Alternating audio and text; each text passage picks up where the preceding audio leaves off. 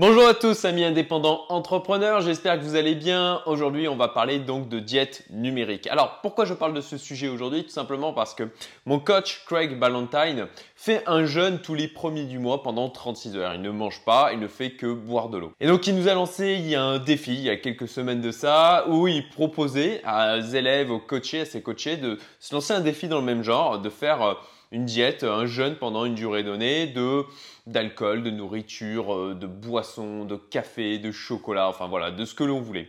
Et donc le truc que j'ai choisi pour ma part, c'est de faire une diète numérique de 24 heures. Et c'est ce dont je vais vous parler aujourd'hui, le pourquoi faire la diète numérique et bah, mon retour d'expérience par rapport à ça. Et puis bah, vous saurez un peu plus loin si effectivement j'ai réussi à tenir pendant 24 heures. Alors comment ça peut nous rendre plus heureux? Bah, Tout simplement parce que quand on a toujours un iPhone, un iPad, une tablette, une Apple Watch qui traîne dans un coin, eh ben, on reçoit des notifications de manière régulière. On parle avec notre conjoint, on joue avec nos enfants, et puis euh, boum, on reçoit une notification, qu'est-ce qu'on fait? Ben, On va regarder. Ou juste parfois, on n'a même pas de notification, mais on a le réflexe de regarder ben, si on a eu des nouveaux messages, si on a eu euh, un nouveau commentaire sur Facebook, un nouveau like sur Instagram, etc. Et même si quand on reçoit une notification, même si on va pas voir immédiatement, eh ben, ça reste dans un coin de notre tête en se disant Ah, j'ai une notification, bon bah il va falloir que j'aille voir à un moment donné. Être ancré en fait dans le moment présent, c'est ultra important pour notre santé mentale et notre bonheur. Je vous mets un article en description qui parle du sujet justement. Nous allons aussi augmenter tout simplement notre niveau d'interaction et de présence avec notre entourage.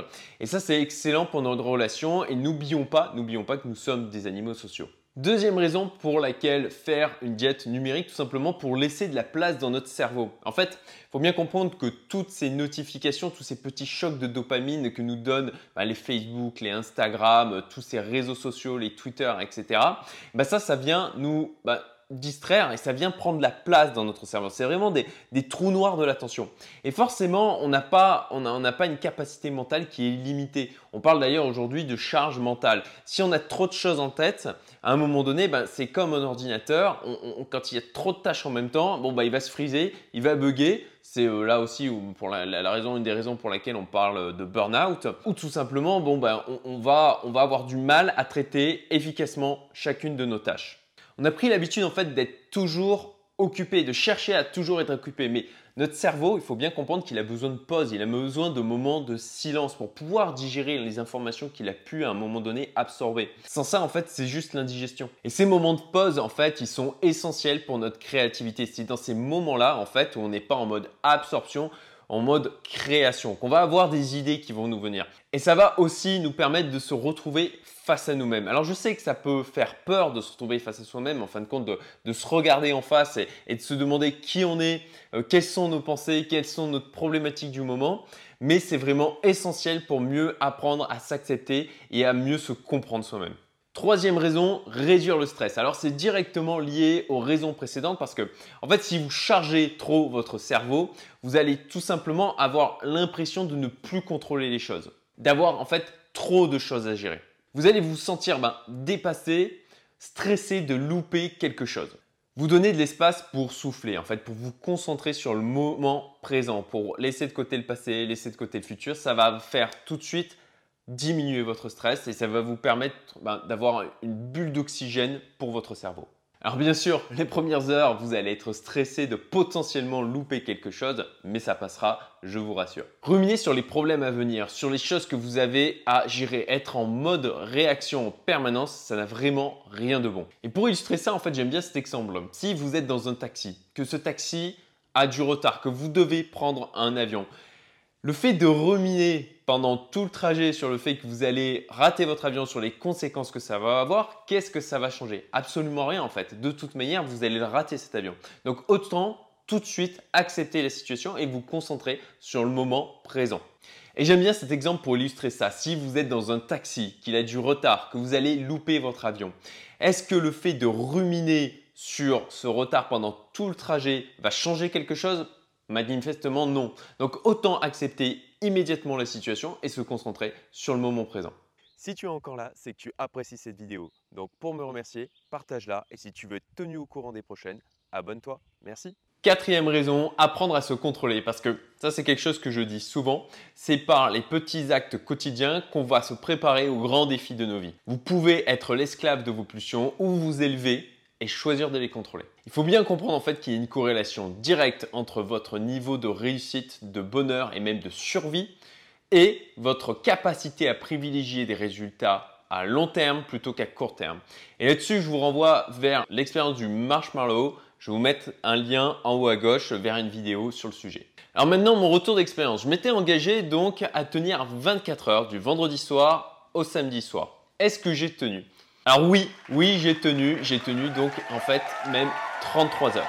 Et pour être franc, en fait, ça n'a pas été un gros effort parce que j'ai passé la journée eh ben, avec ma fille à faire des travaux manuels du genre euh, réparer le toit de sa cabane, euh, euh, réparer, démonter et réparer le démarreur de, la trondeuse autoportée, désherber, des choses comme ça, simples. Habituellement, c'est des trucs que je faisais à chaque fois, ben, pour pouvoir optimiser mon temps, ben, soit déjà je le déléguais, soit quand je le faisais moi-même, tout simplement je le faisais avec un livre audio sur les oreilles. Et là, je l'ai fait dans le silence, sans rien de particulier, en me concentrant uniquement sur cette tâche, en me coupant aussi de ben, toute, notion d'horaire parce que je n'avais aucun moyen de savoir quelle heure il était. Et j'ai vraiment trouvé ça ultra apaisant d'avoir juste le silence et de pouvoir me concentrer sur juste des tâches simples comme celle-ci. Et donc les autres aspects positifs que j'ai pu remarquer, ça a été aussi plus de créativité. J'ai des nouvelles idées qui me sont venues dans cet espace que je me suis donné que je n'aurais, je pense, potentiellement pas eu si je n'avais pas fait donc cette euh, période de diète numérique. Je me suis aussi vraiment senti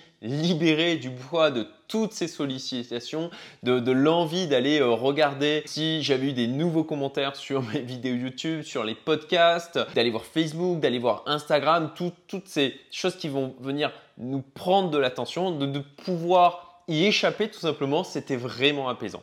Et donc de la nuit en fait de samedi à dimanche, j'ai vraiment mieux dormi. Simplement aussi parce que le samedi soir, en fait, je n'avais vraiment aucune envie de reprendre mon smartphone, iPad, ordinateur et de me retrouver de nouveau confronté à toutes ces sollicitations, toutes les notifications des emails, des messages euh, par SMS, des WhatsApp, des Slack, des Discord, des Instagram, des Facebook. Enfin, rien que de les lister, ça donne le tourné au final. Donc j'ai poussé ça en fait jusqu'au samedi matin où ben, quand je me suis levé à 4 heures du mat, eh ben, je me suis remis au travail. Et à la base, donc, je m'étais décidé à faire ça tous les samedis. Néanmoins, bon, bah, ça, je me retrouve confronté, euh, on va dire, à la vraie vie, puisque, bon, bah, tout simplement, euh, là, ces derniers samedis, j'avais mon jardinier qui venait pour s'occuper de la propriété. Et, euh, bon, bah, juste pour pouvoir, en fait, lui répondre au téléphone quand il arrive, et ben, j'avais besoin quand même d'avoir mon smartphone à proximité. Donc, j'ai dû réduire, en fait, l'espace de temps, non pas de 24 heures, mais plutôt de le faire à 12 heures. Bon, même en ayant réduit, ça reste quand même ultra épuisant et c'est vraiment quelque chose que je vous conseille de faire. À moi maintenant de vous défier avec aussi une session fasting. Je vous invite à me dire en commentaire ce que vous vous décidez de faire, le, truc que vous allez couper pendant un moment, euh, que ce soit eh ben, effectivement en diète numérique, euh, mais aussi potentiellement euh, la cigarette, l'alcool, le chocolat, regarder des films, éviter Netflix, YouTube, ce que vous voulez. Mettez-le moi en commentaire et vraiment engagez-vous, dites-le publiquement parce que comme toujours, le fait de s'engager auprès d'autres personnes, eh ben, ça va augmenter automatiquement votre capacité de réussir cet engagement. Et donc cette fois encore, la petite blague de fin pour vous donner le sourire. Donc je vais la lire parce que je ne l'ai pas apprise par cœur. Un homme et son fils de 8 ans prennent le taxi qui doit traverser un quartier avec des prostituées sur le trottoir. L'enfant demande Qu'est-ce qu'elles font les dames? Elle est bien hein, la voix du gamin. Elles attendent leur mari qui sont au travail, répond le père embêté, mais le chauffeur intervient. Non, petit gars, ton père raconte des conneries. Les dames que t'as vues, c'est des prostituées. Papa, c'est quoi les prostituées? C'est des dames qui ont plein de maris. Mais alors Elles doivent avoir plein d'enfants.